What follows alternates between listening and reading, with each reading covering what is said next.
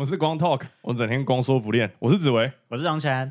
好，那接下来即将进入我们这周的主题。那我们这一周要来分享的动画作品是二零二零年冬季番推出的《异兽魔都》。那制作公司是 MAPA。我们上一周有聊到嘛，就是《异兽魔都》终于宣布要制作第二季，第二季。哎，它时隔四年，是啊，时隔四年。哎，我突然间才想到，居然四年了呢！不知道太慢了吧？这是已经是上周还上上上上次的新闻了呢。我的那个比较久哦。对啊，这四年居然已经过那么久，我觉得疫情那段时间真的有一种不知道时间是怎么过的。对对对对对对。而且呃，因为《异兽魔都》它当初在出的时候，它比较像是邪教宝典那种感觉哦，超级看过的都说赞，但就是有点推不出去。哎，就是推出去，他说：“哎，这部哪里好看？呃呃呃呃，作画有有有点乱，分镜也有点乱，剧情剧情也有点乱，那哪里好看？” 哎，就是知道，但是 我很推荐你去看，然后每个都看得很懵逼这样子。哎，可是我目前身边有看《异说魔都》的人，就是可能看漫画、看动画的，评价都还蛮好的。小朋友看，小朋友看，我看完了当天就推他了。他也是跟我一样，三天把它干完的那种。哦，他他很认真，他说很好看。哦，可是他也有跟我说，就是你稍微断一下就会不小心忘忘记，就要再重新看。但他说整个剧情啊、作画什么设定，他说设定很有趣啊。对啊，这个等下我们之后再来聊。好，OK。那呃，这部的作者是叫林田球，稍微想要补充一下，她是女的。哎，如果大家不知道这个为什么我们那么惊讶，那欢迎去看个漫画，你就知道为什么我们会压抑她是女的。看看那个画风，你跟我说这是女的画的，对啊。那呃，我们一样在进入主题之前，我们要稍微补充一下，说这部的故事背景。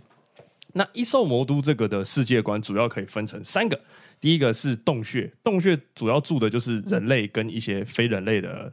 居民，那还有一个是魔法世界。那魔法世界跟洞穴，他们两个是互相影响的。有魔法师可以透过门，然后穿越到洞穴去找实验对象，所以洞穴就住着很多被魔法师摧残的居民。然后还有一个世界是恶魔，魔法师会跟恶魔签订契约，然后获得力量或获得地位等等等之类的。那这整个故事主要就是在这三个架构下进行。那故事的一开始，主要是由一个叫。开曼的蜥蜴男，然后跟一个叫做二阶堂的女生，那主要就是二阶堂要帮助开曼找出为什么他会变成蜥蜴男的故事下去进行的，还蛮有趣的这样子哦。好，我们可以先从他的开头第一幕的那个动作戏开始聊。好，我们第一步先来讲一下，就是它整个，因为就像刚龙轩讲的，他的第一部的一开始的那个动作戏很让人惊讶，所以我们想要先从。整部动画给我们印象的那个动画呈现下去，先做开头。对啊，呃，一周魔都它其实就是有以三 D 下去制作的嘛。对对对对，以三 D 制作来讲，它算是接的非常丝滑滑顺。对对对，然后它把所有的呃分镜交代，然后美术融合的非常好。因为其实当初我在看的时候，他是我一开始看 PV 的时候，原本有点吓到，就是说，哎，居然这一部是用全三 D 在做的。可是它也有让我 shock 到说。看 PV 的时候还会有那么一点点担心，可是第一集我跟你讲，呃，就像刚刚龙泉说，第一集他有一个场面，我稍微聊一下，是开曼他们一开始就遭遇了魔法师，然后开曼有一个动作就是拿刀，然后超快速的把那个魔法师切成肉块的那个画面，我觉得 MAPA 很好的去补足了三 D 动画有时候做。不太出来的所谓张力的这个演出，我觉得他有把这个张力给做出来，而且打斗虽然你当然还是会有一点点觉得说哦三 D 的那个违和有一点点，可是我觉得整体出来你不会觉得太粗细，反而会觉得哎好像蛮不错看的哦的那个感觉这样子。嗯，对对对。那呃刚刚有讲到艺术魔都它。呃，你讲不出它好在哪，嗯。的这种感觉嘛？可是你看它开头第一第一幕，它第一幕其实就可以牢牢抓住观众眼睛。对，因为它第一幕的时候，它其实它开麦一开始就含着含含着那个对含着敌人的头。的头，对它的呃头上面的那颗头，然后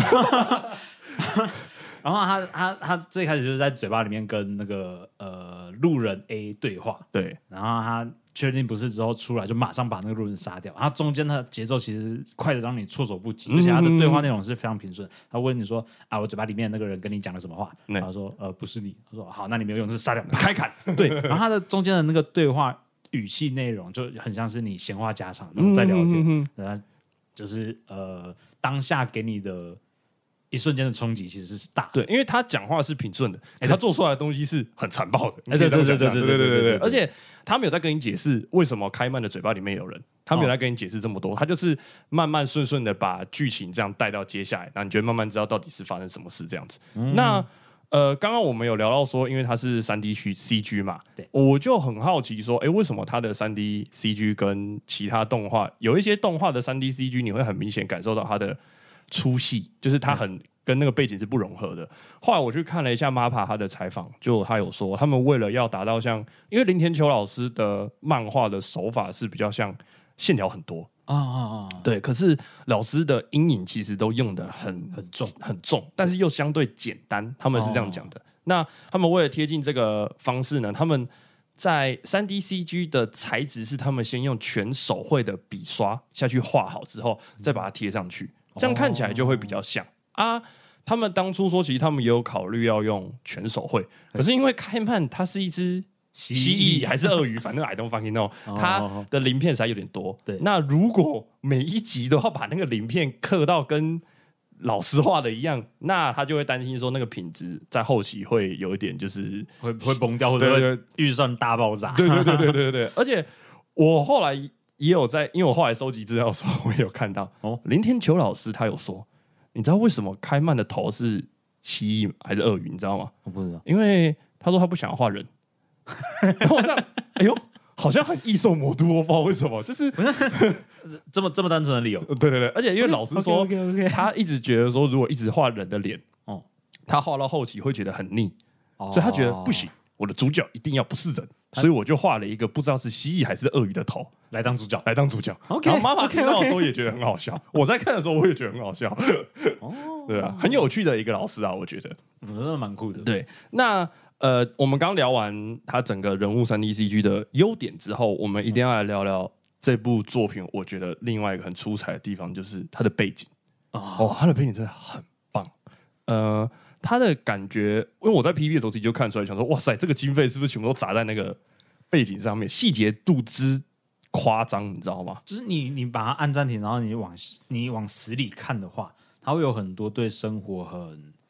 贴切的观察，很细腻的描写，对对对。诶，它它里面有一集，它是有点像万圣节派对，然后它就僵尸跑出来，然后杀僵尸嘛。对，然后里面的医生不是跑到暗巷，对，他暗巷里面，他其实你不要看他暗暗，但是他你仔细去看地板上，他地板上的诶那些小小很小很小的东西，你可能一眼看过去，你根本不会仔细看它到底有哪些东西。他都画的很仔细，都画的很仔细。对，而且我印象很深刻的是，因为呃洞穴，反正你就你们就想象洞穴是贫民窟。然后很多工业器材，然后很多违章建很多违章建筑，对，就就台湾了，没有没有 啊。然后呃，如果是魔法世界的话，就超多那种什么很漂亮的建筑物，然后街道超级干净，然后满满街的魔法石这样子。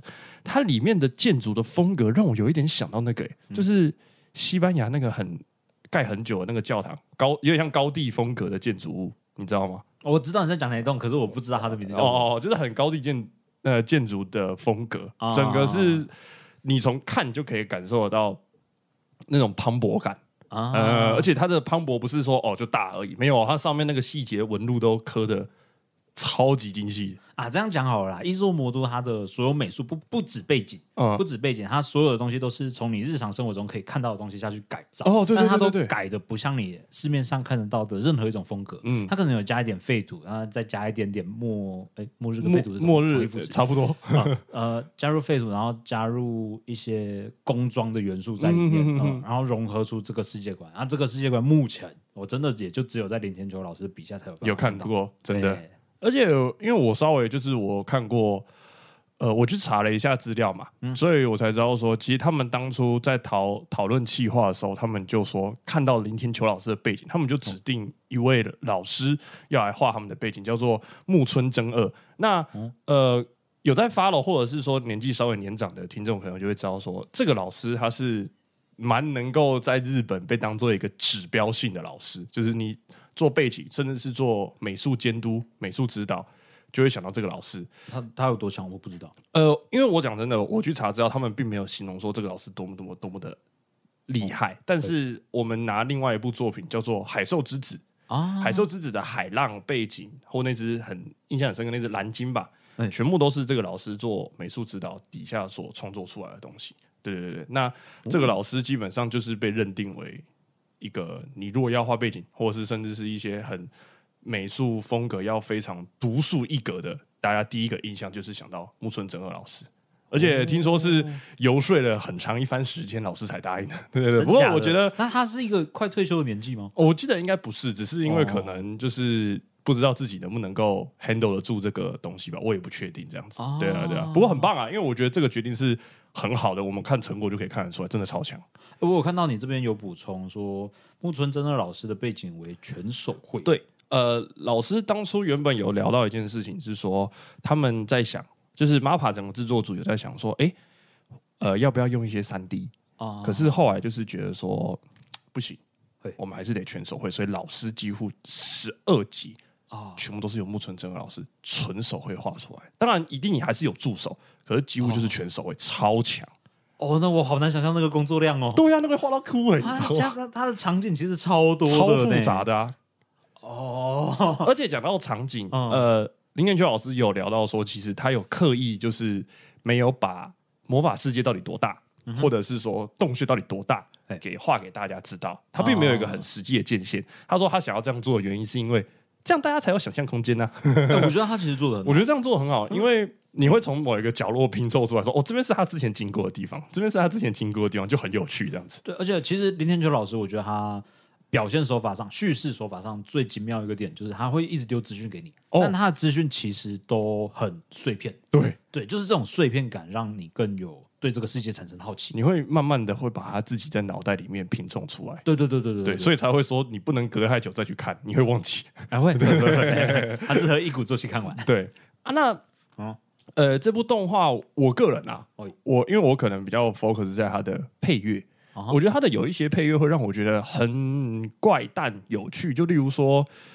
洞穴不是有一个精神病院是专门收养那个魔法受害者的吗？啊，对对对，我很喜欢他的 B 卷，他的 B 卷就是有一点，他明明是一个医院，哦。可他用了有一点搞笑跟诡谲。诡谲的、哦。的东西两个交叉起来，就很像是呃那些人被魔法师迫害，没错，可是哦。他们却用一种很看淡一切的的角度再去看待这些事情，我就觉得很很蛮让我印象深刻的。哦，这也是他整部作品里面一个基调啊。哦，对他对对他，把他把所有呃是世界一直在发生很很严重的事件，但嗯，里面的人还是要生活，然后他们的生活啊就是啊随便啦，人死掉，隔壁邻居死掉随便啦。呃，对对对，他一直有出现这种感觉，会一直传达出来。哦，我的好朋友出事了，好吧，，那希望下一个不要是我，就这样。然后然后我要去吃饭了。对对对对对，差 差不多就是这种感觉。他们很像是所有事情可能有烦恼，可是好像吃个饭就没事。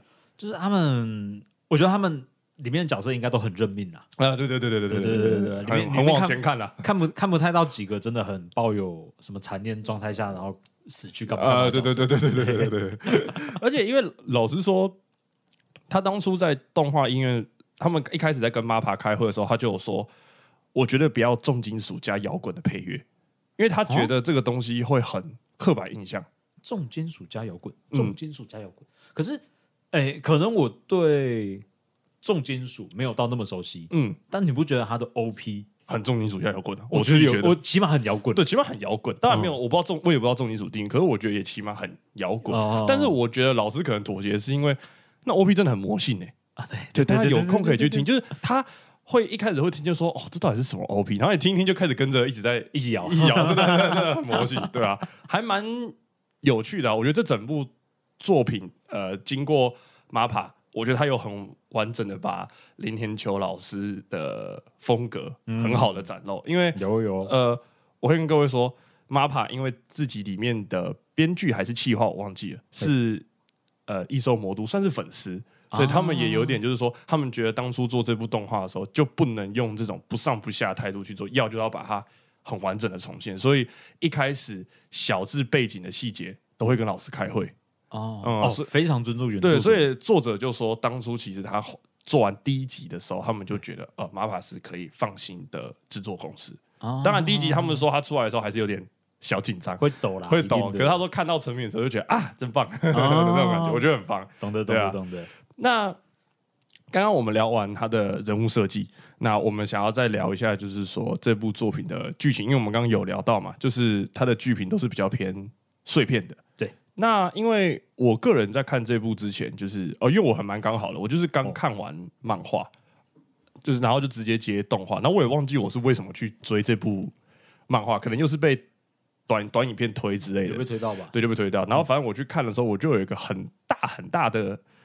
呃，强烈的对比感就是《异兽魔都》的漫画很像是一个游戏，然后你有很多支线，然后你可以去这些支线会让你呃里面的角色更立体啊、更丰富啊，但是同时也会带到一点点主线的线索，然后慢慢拼出一个大条的主线，然后最后结局。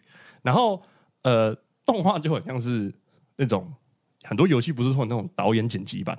啊，对，哎，他就把很多那种太多余的东西全部剪掉，但是只留一个最中间，但是中间又有还是还是有些微加一点点，就是小故事穿插中，但你整体看起来会还蛮顺的这样子。哎，所以因为因为漫画我是很早之前看到，基本上也都忘光了，嗯，然后然后我我留的印象只有第一季的动画，对，然后它的漫画跟动画比起来，漫画还有更多更细碎的小支线，呃，例如说，呃，我记得啦。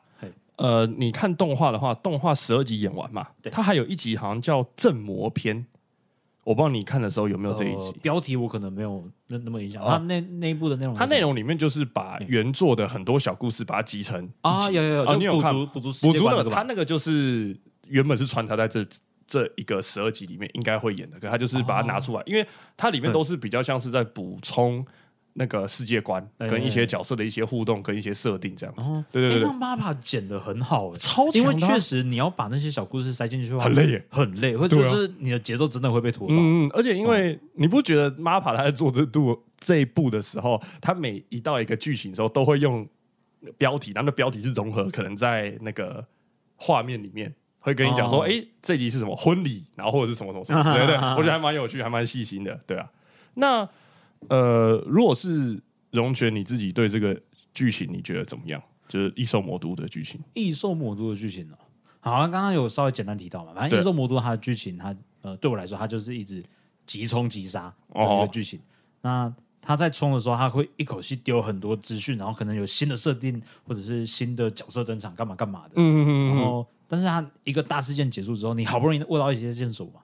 你应该理应呐，那主角就会往那条线索线索死里钻，干嘛干嘛的。但是呃，一方面就是那个线索真的也不够，对。然后主角又是在洞穴里面不会魔法的人，他没办法任意穿出魔法世界，嗯，他呃行动就被局限住，有一种逼不得已啊，你就只能回归日常生活，再等到下一个机会来的时候才又出动。对，没错，这部作品很很有趣的是。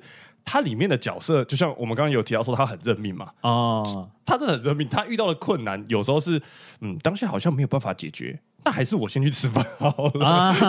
他就一直在无限战，可是你不会觉得说，你不会觉得他去吃饭的这个过程的剧情是无聊的。哎，他这个中间也会有一些跟角色的互动，这个互动会间接的把其他的配角立起来。哦，呃，我觉得这是。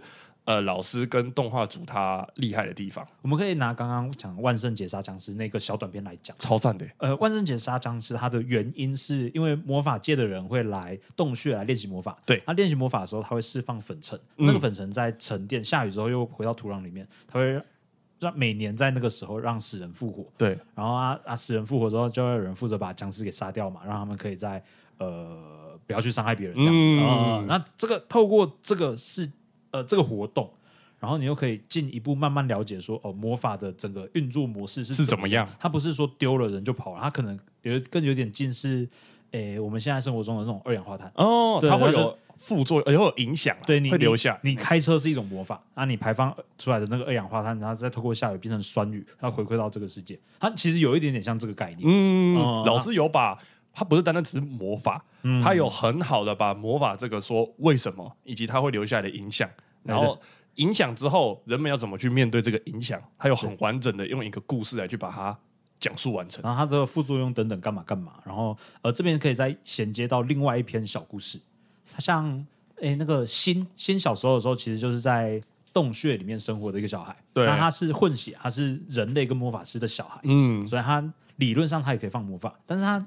诶、在设定里面，他魔法好像有一个管子，有个气管，对、有一个像血管一样的东西会通到手指。对，可是他因为那个东西他是混血，他可能不蠢，他的诶、那个那个管子是不通的。嗯，心就甚至是很里面这样。对对对对，然后心就一直把自己的手臂一直切，想要试图把那个管子管子给找出来。对对对对对对对。然后透过像这种很小很小的小故事、小支线，然后一方面补足角色的立体程度，然后另外一方面又更了解这个世界一点。哦，对，我觉得这是他很厉害很棒的地方，对啊啊，我这边可以讲说，我为什么会觉得他的铺陈是好的。哦，然后我前阵子才看到一个教绘画的老师，他讲说，他认为最好、最理想的教学方式，哦他认为最理想的教学方式是像塞尔达传说就是游戏，嗯我知道 Switch 游戏，嗯对对对嗯。呃，你一进去的时候，它只教给你最基本的东西，对。然后你在游玩过程中，你只需要用到这些最基本的东西就够用。那、如果等到你遇到更难的关卡，才教你下一样东西，嗯，啊，因为你前面的东西已经熟悉了嘛，对，你后面再学新的东西，对，那对你来说只是微小的负担。因为像渐进式这样子，对对对对对，那把这个呃教学的逻辑套用到这个动画里面也一样。你最一开始的时候进去，你只要知道，诶，这是个魔法世界，然后有洞穴，魔法师会去攻击一般人类，然后把它这样就好了把它变成怪物。怪物，然后后面有再加新的设定，再加一点，加一点，加一点。嗯但是因为我猜林天球老师他在最一开始的时候，他已经把世界观想的都很彻底，嗯，所以你在后续再加这些设定进来的时候，你会觉得变哎很丝滑，哎就你可以很快接受这个设定。你在看的时候，你不会有很明显觉得说，哎，为什么他可以这样？哎，为什么他这样？不会老师的设定，你会发现的是，哎呦。你在这样想的时候，老师下一集就给你答案。哎，为什么会这样子哦？哎会会你就不会觉得说太突兀，或者是有什么让你很呃觉得奇怪的地方。哎，对对对对对啊，那我想要稍微讲一下，因为龙泉刚刚讲到小故事嘛，哦我们两个都非常喜欢里面的那个打棒球这个小故事。啊，我跟你说，因为很多的动画都会有那种，反正你就当做它是随机的概念啦。对，就是随机，他们就会拿动画嘛，要不就是妹子打棒球，啊要不就是妹子去海边，要不去海边，就是这种泳装回答福利福利级啦对，福利级大家都知道嘛。林田秋老师的福利回没爱给你福利，没爱给你真的福利的啦。哇，他真的很屌哎、你知道吗？你就想象哦，第一集开头我们刚刚不是讲说开曼就那个蜥蜴男把一个人砍碎片吗？哎对，打棒球再把它变成僵尸拿回来再用一次，啊我没看过这么猎奇的手法，好狠。就是呃一样一个尸体角色，因为那个尸体角色他其实一直有在剧情里面有有被提到，嗯，他是一个魔法师的好朋友，哎对。他的伙伴，然后他嗯因为在那个世界观里面，其实你有尸完整的尸体的话，或者是可能相对完整的尸体的话，嗯你就有办法做到复活这件事情。但就是 他讲了很久，揉了很久，然后一直想要为他的伙伴报仇，然后好不容易遇到把尸体带回来，但遇到一些状况，哎，谁爆冲那个惠比寿啊？对，惠比寿爆冲，然后不小心把他原本的伙伴僵尸给压扁，变成变成肉饼、欸，变变肉饼，酱，你知道吗？然后把那肉酱做成吊饰，对，把它挂在身上。啊，没有，这个做会做成吊饰的原因是因为他被告知说这个没办法，而且他他几乎是跪着求烟，然后帮忙想办法说啊，这个会可以帮忙复活，干嘛？他是我很重要的朋友，干嘛干嘛？烟直接走过去说啊，这个变成碎片没办法，就走掉了，走掉了。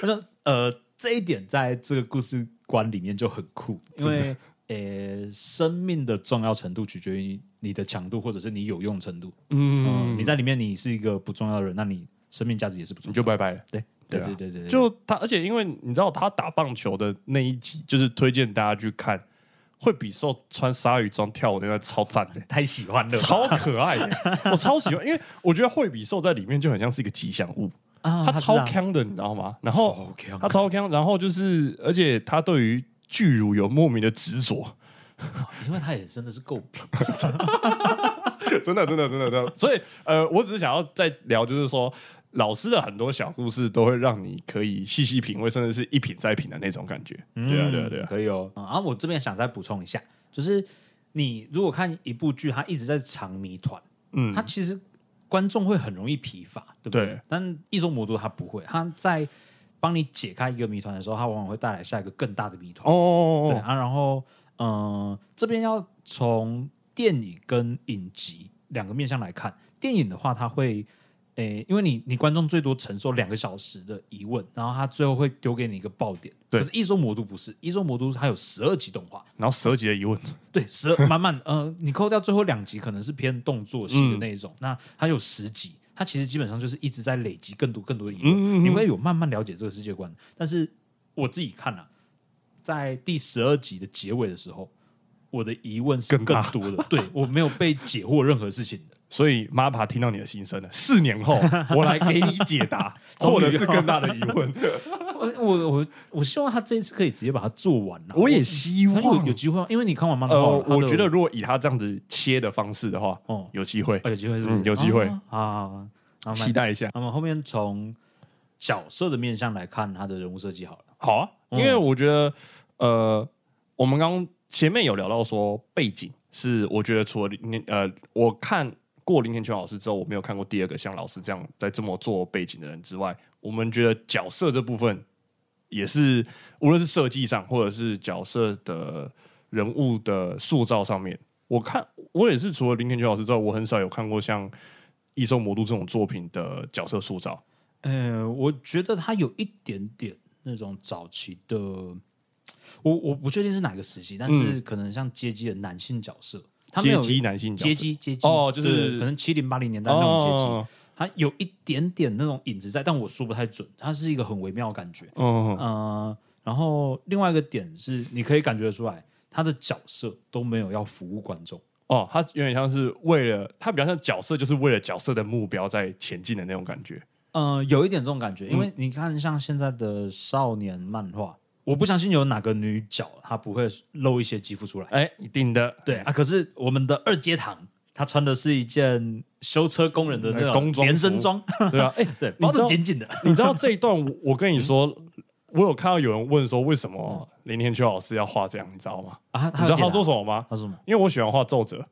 他说：“他说那个二阶堂会穿的衣服啊，哦几乎都是他会穿的、欸你说他本人会穿的？对，他说他他说他在画二阶堂的时候，都是以他喜欢穿的衣服下去穿的。所以然后，他喜他会喜欢穿工装连身工装，对我也是蛮好也喜欢穿背后有翅膀的橘色衣服。呃，哎、呃有可能对。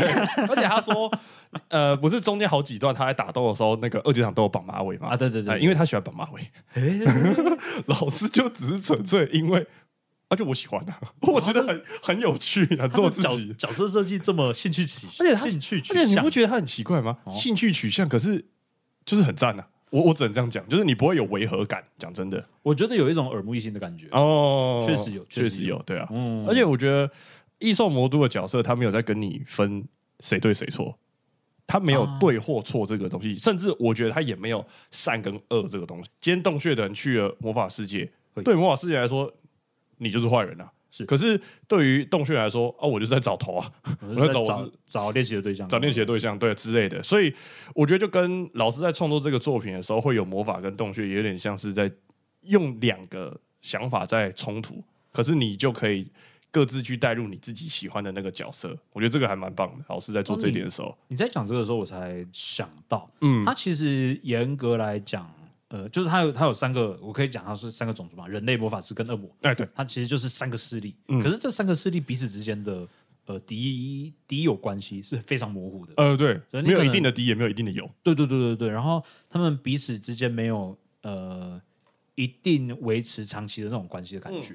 然后像新新小时候是被医生救，然后长大之后，呃，医生潜入魔法世界，然后又被新找到，然后认出他来。他那段剧情其实就很呃很打破那种对立的关系，嗯，然后让角色跟角色之间不是那么平面的，只是在冲撞而已。嗯，他而是想法的对冲撞之余还可以有一些想法的交流。对对对对对对，嗯但这一点其实他老老师这点做的很好，对。对老师，哎，哦，有突然发现这个老师厉害你会越，所以我我们就我们其实，在聊这集之前，我们就有说，我越我越找这个资料，我越喜欢这个作者，不知道为什么。对啊，因为你你想想看，如果是少年热血漫画来好，他什么状况下会敌人跟主角好好沟通？通常就是两边都打到没有力气，或者是就是开嘴炮了，对，或者是两边打完，然后突然被第三方抓起来的时候，硬要硬要灌道理给你听，这样子啦，嗯、就是的那种感觉强制给他们一个沟通啊，沟通的时间，就有点像你说的嘛，强制把他拉到同一个一个平面上面讲话这样子的概念啊。嗯、有一点就是会相对比较粗糙一点，对啊，对啊，对啊，因为它一种魔都里面这个状况发生很太正常的，太正常，对太它就很像是哦，就是就是自然而然发生的事情的感觉你。小时候救过我，对对，呃，他是敌人，他不能杀，而且上一秒才在说你要被心脏挖出来还是内脏挖出来，然后就哎，你医生是医生，你怎么会来这里？我操！然后我的妈，就这么突然。哦，那好棒哦，因为刚刚我们有聊到心嘛，哦，那我觉得这整部作品里面，我想要聊一下，就是我最喜欢的两个角色，新跟冷景，我真的超喜欢，这对 CP 真的很棒，真的 CP 真的很棒。因为呃，老师姐有说，林念秋老师说，他们在当初异兽魔都出来之前，嗯，其实最完整的故事跟设定架构就是新跟冷景。啊，嗯，后续东西其实都是后面再补充。可是，对啊，就像龙源说的，你在看动画的时候，你很明显看出来，因为这两个人的故事的有够立体，有够立体，补充的很详细，你知道吗？怎么相遇，小时候的故事是怎么样，种种。起码看第一季的内容好了，开曼跟二阶堂故事都没来他们多，都没那么详细，真的。嗯，而且我觉得新看他就很像是在看小虾米翻身的那种感觉。也落魄追打，到后来翻身一跃成为魔法师老大身边最强的二第二把交椅的那种概念，呃，有点对啊。哦，因为你刚刚讲说新跟冷景嘛，冷景对，他们两个角色其实都很都很干净，我嗯，都很干净。他们都是为了很很单纯的东西，然后他们两个把面罩脱下来，其实就是两个看起来超天真、超无害的人，超级冷景脱下来跟美女没什么两样，超美。然后然后新新还戴眼镜，还是戴那种。书生眼镜超帅的，你知道吗？他打架的时候是拿一个锤子把别人头敲下来，对，超帅。然后他的能力是四分五裂之后，那个人还可以活着。哎，对对对对对，我觉得，我觉得新的这个能力有点对应他当初那个，不是他不是要找那个烟的那个管子嘛？就释放魔法烟能力那个，他不是把自己的手都切了好几段？哎，对。然后可是他人还在那边讲话，我不知道有没有影射，但我感觉会有一点点对应到他的。魔法能力的感觉，毕竟你刚刚有讲到啊，新跟冷景是他们最早设定完善的角色。嗯，我觉得可能多少一开始的时候有一些这样子的附加含义。对啊，而且我觉得冷景，我们再来讲到冷景好了。冷景的话，让我觉得最特别的是，我个人其实不是很喜欢呃人物设计这么壮的呃女性。可是我不知道为什么老师在设计这么壮的女性冷井这个角色的时候，她很特别。你戴着面罩的时候，你会觉得她像是一个超帅的摔跤选手。哎，然后你脱下来之后，你会觉得她是一个比较壮，但会去走时尚秀的 model 的那种感觉，你知道吗？就是她的一体两面的反差，这一点我很喜欢。然后，呃，我觉得啦，对他们两个的关系，我觉得很像是他们从不曾真正害怕将自己就很信任的把自己交给对方。我觉得在魔法世界或者这整个故事里面，他们的这种很。很纯的羁绊，我讲羁绊啊，呃，是我觉得很突出的一个特色，这样子。哦，对啊，对啊，它里面也有一个系统，伙伴系统哦，是契约系统，对，伙伴对绑定的概念啊。对，它在 它在里面，它呃有起到很大的作用。然后从那个从那个事件里面也可以看出，心跟能哎，心跟能心跟能景，嗯，他们是一个很很彼此很重视对方的伙伴关系。嗯嗯嗯，对啊。呃，我们有刚刚讲到就是新跟能景嘛，那因为新跟能景他们在出场的时候，我觉得基本上都伴随着死亡这件事情，而且再加上这整部呃《异兽魔都》这整部作品，其实呃你会发现他们无时无刻都充斥着死亡，应该这样讲才对。嗯，对，不只是心跟冷静，然后你就会觉得说，其实呃不是说其他漫画不会出现死亡，可是我觉得相较于其他作品。在《异兽魔都》这件这个作品里面，死亡这件事情好像是一件蛮习以为常的事情。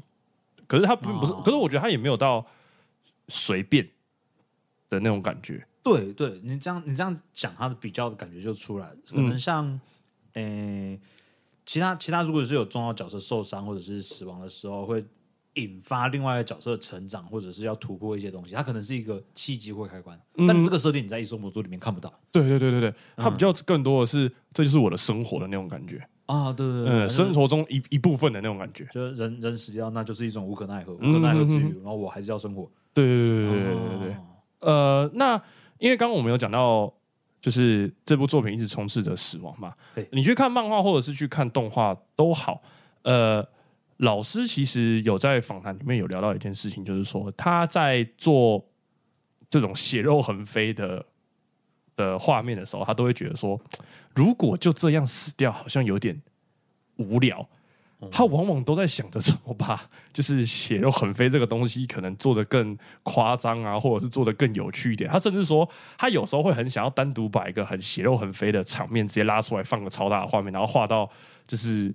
他自己觉得满意为止，我就觉得老师在这一点上面，我觉得真的很很有趣啊。这样讲好了，就是拿喜剧演员来做比喻，嗯，可能每个喜剧演员有各自喜欢的段子或者表现风格。对，那他大多的喜剧的话，可能是呃，就是像搞笑漫画，他有一些常见的 punch line。嗯，但是林天秋老师他就是喜欢把 punch line 放在莫名其妙的地方。对，哎就是他在一些很感觉你不该认真的地方，但他很认真，哎，他很认真在琢磨这件事情要怎么做的更有趣。对然后这样这样看起来，这就是林天秋老师最大的特色之一了。对啊，当然，我觉得这部作品还有很多呃很多东西我，很多角色的东西可以拿出来聊。可是不过碍于时间，我们接下来就先直接聊一下，就是说我们两个人对于这部动画的结论的论点这样子。OK 那呃我自己啦，我的结论比较简单，就是我觉得它有点像是成人版的童话故事，因为对我来说，它很像是林天秋老师。